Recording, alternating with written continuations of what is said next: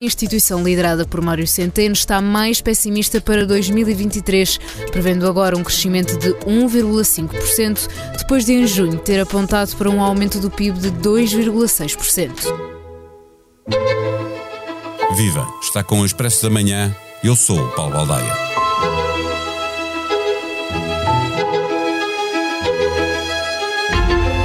O menor otimismo do Banco de Portugal comparando as previsões para 2023 feitas a meio do ano e no final do ano, é ainda assim otimismo bastante, sendo que já quase toda a gente admite que haverá uma recessão na Europa. Antecipar o que será o ano economicamente obedece a dois critérios. É preciso ter em conta tudo o que sabemos que vai acontecer e é preciso ter em conta que vão acontecer coisas que no momento em que se faz a antecipação não há certeza de que vão acontecer. E entre essas coisas há aquelas para as quais existe já alguma expectativa e outras com as quais nem sonhamos.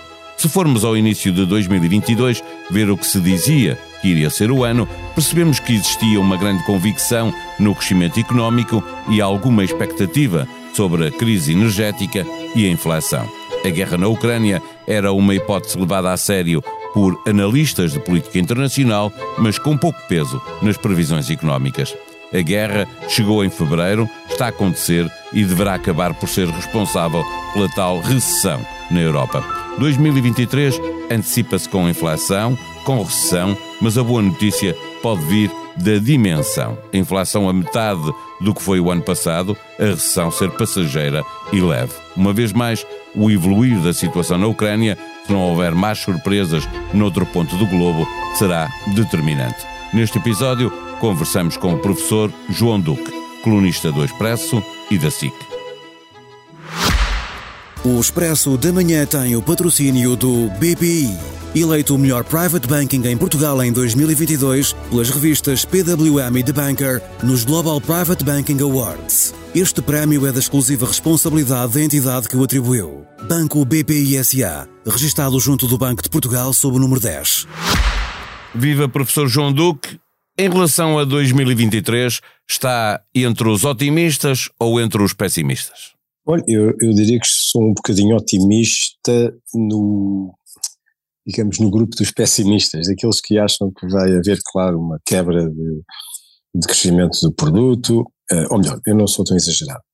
Olhando para a Europa e tendo em conta que neste momento há um grupo muito significativo de pessoas economistas, agências, eh, instituições que têm uma previsão já negativa para a Europa, isto é, podendo a mesma eh, eh, vir a apresentar uma quebra do PIB real, eu diria que mesmo dentro desse quadro, se a quebra não for pronunciada, eu acho que Portugal tem uma hipótese de pelo menos não ter um número negativo. Pode andar no zero, no 0,1, o que é praticamente zero, mas 0,2.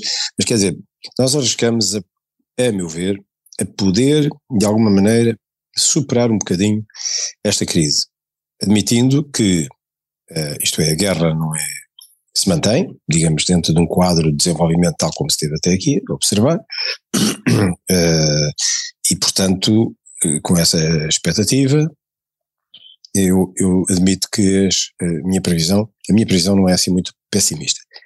E em que é que se funda esta previsão? Basicamente, o seguinte, nós estamos a ter uma capacidade de resiliência muito grande uh, com o turismo, mesmo em épocas em que a atividade económica não está a crescer muito.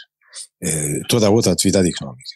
E, e, nós temos estado a assistir nós vivemos isso no dia a dia, a verificação de indicadores que são razoavelmente positivos na área do turismo.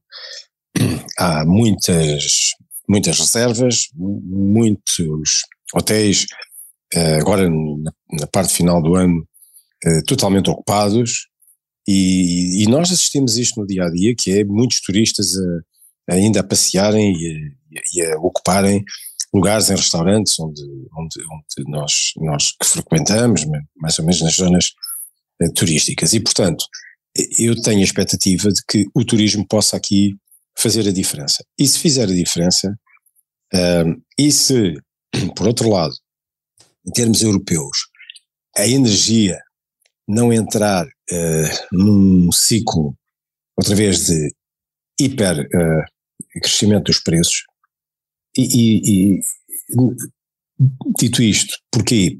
Porque de alguma maneira eu acho que os europeus conseguiram arranjar várias soluções que aparentemente estão a resultar. Por outro lado, os preços do petróleo a prazo estão uh, em valores cada vez mais uh, baixos, consoante o aumento da maturidade. E, portanto, quando olhamos para os preços do petróleo, a curto prazo eles estão mais altos do que uh, a prazos mais dilatados. E, e, o, o, que de, de, alguma forma também está em sintonia com uma expectativa de um arrefecimento da economia em geral. Digamos assim. Mas acha que o problema da crise energética começa a ficar resolvida? É isso? Mesmo não havendo garantias de que. Não, não está resolvida. Agora, houve, há aqui dois efeitos importantes. Primeiro, foram tomadas muitas medidas, desde uh, tentativas de poupança, uh, a diversificação de origens da produção, de, ou melhor, de origens dos produtos energéticos, um, a socagem que foi conseguida, aparentemente, portanto, não tenho notícias de que há problemas de socagem, portanto, aparentemente teríamos essa, também essa área controlada, um, e portanto, de alguma maneira, eu estou em crer que o problema energético não está resolvido. Ah, e outra, outra coisa importante que foi diferidas as medidas de substituição rápida daquilo que eram uh, reconhecidamente. A Europa, desse ponto de vista, acabou por uh, reagir melhor do que seria expectável, não é? É, também porque, como eu estava a dizer, quer dizer, afastou-se para mais tarde uh, o programa de substituição das fontes de energia uh, mais poluente por energia menos poluente, que era, que era um programa que estava, eu diria que em marcha muito acelerada. Ora bem, ao, ao andar-se para trás, repare-se, até reabriram centrais a carvão, etc. Portanto, de alguma maneira, a Europa, acho que não ficando bem, conseguiu, usando uma expressão popular, atamancar, digamos assim, a coisa para passarmos este inverno sem um pico louco de procura excessiva e com um impacto enorme nos preços. Bom, portanto, isto põe-me põe, põe relativamente.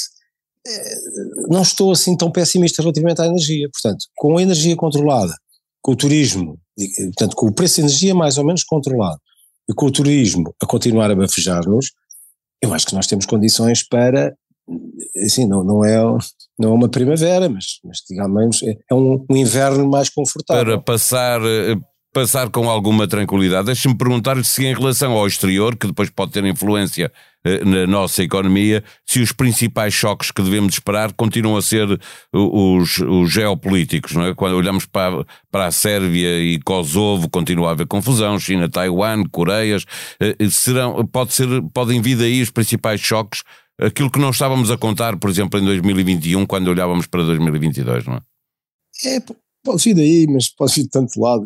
Eu, eu, olha, eu, eu, eu acho, pronto, eu uh, admito que isso sejam variáveis que eu não, eu não consigo de todo controlar nem prever.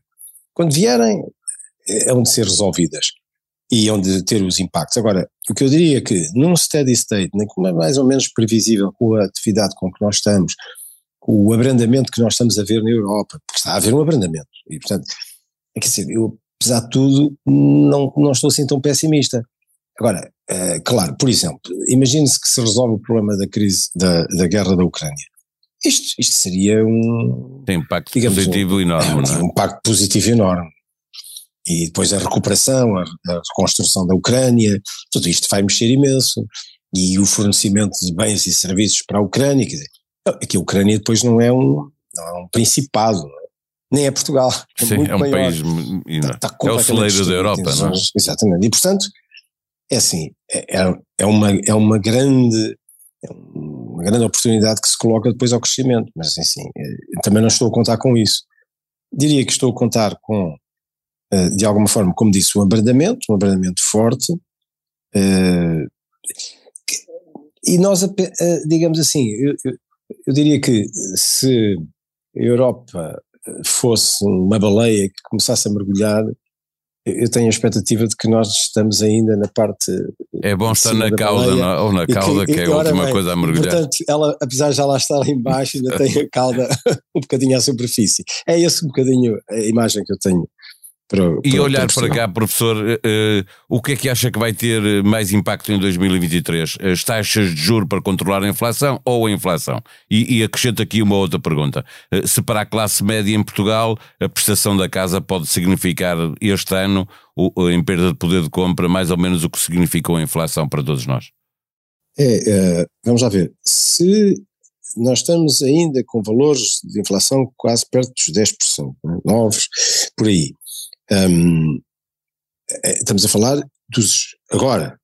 E se há uma expectativa de que conseguimos ter uma taxa média de inflação em geral, está toda a gente a apontar para valores próximos dos 5%, e, e sendo estes movimentos de oscilação de subidas e descidas, isto significa que, uh, a ser verdade, é preciso que estes números comecem, comecem a cair e que, tendo em conta que janeiro, fevereiro e março ainda vão ser provavelmente elevados, até porque janeiro é a atualização de preços, listas, claro, claro. As listas dos aumentos dos preços e, portanto, vão também refletir esse, esse aumento. Portanto, janeiro não vai ser um bom mês para a inflação, depois temos fevereiro, depois potencialmente pode cair e esperemos que não exista nenhum sobressalto. Portanto, se for assim, lá cairá fevereiro, março e a partir de abril, a expectativa que as coisas comecem a abrandar seri seriamente e fiquem uma boa parte do ano abaixo dos tais 5%, para que os primeiros meses do ano, não sendo muito, muitos meses, mas como tinham valores muito elevados, acabem por, por apontar para uma taxa média de 5%. E, portanto, a minha expectativa é que, quando nós vamos chegarmos ao final do ano, devemos andar já abaixo de 5%, eu diria que 4%, por aí é razoável. Mas, no entretanto, o Banco Central Europeu vai subir bem, as taxas de juros novamente. É? Entretanto, as taxas de juros vão estar, continuar a subir para que isto se verifique também. É que isto só se verifica assim se as taxas de juros continuarem claro. a subir. E, portanto, a expectativa é de que pelo menos 1% vamos, certeza, vamos ver aumentar as taxas de juros, e é se não for, 1,5%. Não é? Pronto, vamos ver como é que eles fazem. 1,25%, 1,5%, porque a partir de dois, mais dois aumentos de meio por cento, eu diria que é muito provável, é, com a inflação a portar-se bem, que se houver mais aumentos, sejam aumentos mais pequenos. Um ou dois aumentos de, ponto, de, de metade disto, né, ponto 25. Às vezes até pode ser um pouco menos. E portanto, eu, eu, eu diria que é, é, razoável esperar que taxas de juros agora nas, à volta dos 2, 2,5 passem para os 3, 3,5 ou um bocadinho acima. Isto, isto não é irrazoável pensar, é aquilo que eu tenho como expectativa 3,5%, 4% para o final do ano. Isso tem um impacto grande na vida do, é muito das grande, famílias. Muito é? grande. A partir de junho. É, e, portanto, as pessoas vão sofrer muito a partir de junho, por aí, não é? Abril, junho, vão sofrer muito porque todos os contratos que estejam a ser, eh, que tenham as suas taxas de juro ajustadas a partir dessa data, eles vão sofrer um imenso aumento. E que não se vai reduzir logo. E portanto esperem ficar assim até o final de 23 e muito provavelmente ainda uma parte de 24. Não sei que parte, mas é provável que fiquem, até que depois o Banco Central começar a baixar as taxas. E depois vai baixando. Mas vai descer lentamente. 2023 portanto, vai ser muito difícil para as famílias que têm dívidas uh, indexadas à Euribor. Quem tiver taxa fixa e que já e que a tenham fixado no passado, como várias vezes eu referi, que era Exatamente. bom passar sempre pelo banco, eu fartei-me dizer. Mas, é verdade. Eh, esses, esses estão, eh, estão a, neste momento a sorrir a e a olhar para o seu orçamento e, e, a ficarem agradados agora, é que agora vão ter uma experiência interessante que é serem aumentados nominalmente, podem não ser muito, mas são uma coisa, e o valor que pagam da prestação ficar constante. E isso é muito bom. Pelo menos sempre ajuda este aumento para fazer face aos outros aumentos dos, dos bens essenciais. Toda a informação sobre a mini remodelação em curso está disponível em expresso.pt. O perfil de João Galamba e Marina Gonçalves, as críticas da oposição, a análise de Ângela Silva com o título Costa está com medo da ala esquerda do PS. Uma nova mobilização militar russa não estará nos planos do Kremlin, mas isso não significa que Moscovo não possa continuar a fazer estragos em várias frentes. Os analistas ouvidos pelo Expresso acreditam que Putin tentará algo drástico ao longo do próximo ano e também não descartam um possível colapso do exército russo e a remoção do presidente do seu cargo. Há uma novidade nos podcasts do Expresso. Autoria de Cátia Mateus, o CEO é o limite. Primeiro episódio, Rui Miguel Naveiro, CEO da Delta Cafés. Quando somos da família, temos de provar o triplo dos outros. A sonoplastia deste episódio foi de João Martins. Tenham um bom dia, nós vamos voltar amanhã. Até lá.